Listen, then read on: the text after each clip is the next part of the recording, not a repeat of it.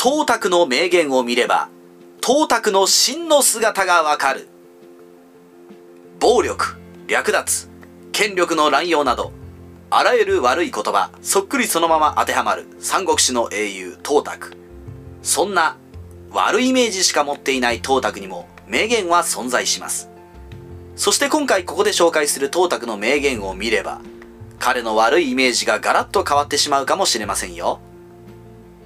皆さんは東卓に対してどのようなイメージを持っているのでしょうか？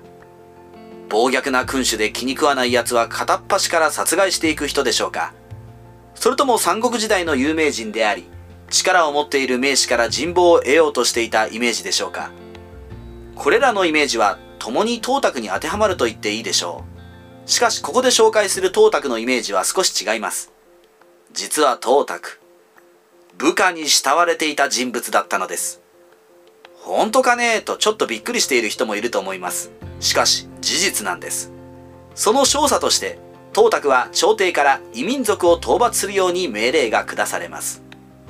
東卓は軍勢を率いて西方に住む異民族討伐を開始。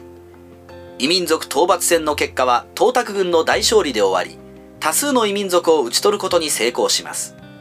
朝廷は東卓が大戦果を挙げたことの褒美として絹を大量に与えます。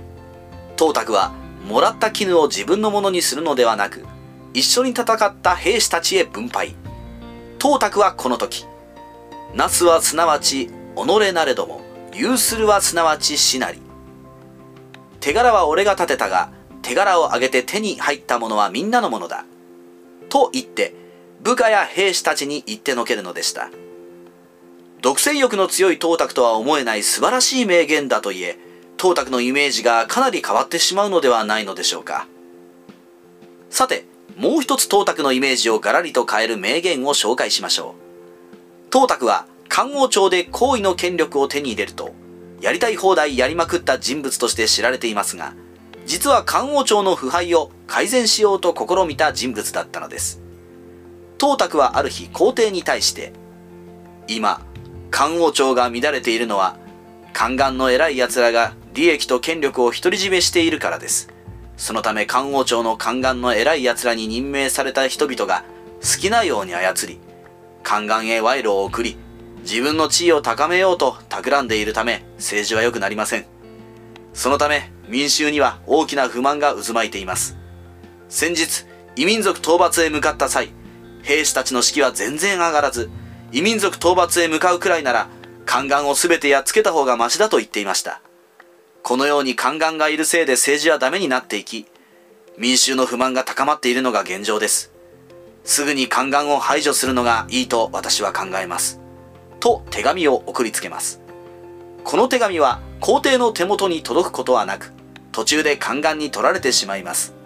しかし東卓の漢王朝が腐敗している現状を憂いて政治を良くしようとする考えは伺い知ることができたのではないのでしょうか。三国志ライター黒田蓮の独り言東卓のイメージは意外と部下思いで漢王朝を良くしようと手紙を送ったりしているところを見ると若い頃は熱血感で義理堅い人物であったことが伺えるのではないのでしょうか東卓は洛陽で権力を握ってやりたい放題やっていた頃も元からいた部下には厳しい処罰を与えることをあまりしていなかったと思います。また東卓は後年、洛陽で権力を握ると、霊帝の後を継いだ皇帝を廃してしまいます。上記の事件は、五冠王朝時代最悪の事件でしたが、もしかしたらこの事件は、東卓が五冠王朝をクリーンにするために考えた秘策かもしれません。皇帝が変われば皇帝の側近も変化し、宦官たちも古い皇帝に仕えていた者たちが一掃され、新しい者たちが使えることになります。こうして組織を刷新した後、新しくなった五冠王朝の政府で政治を良くしようと考えていたのかもしれません。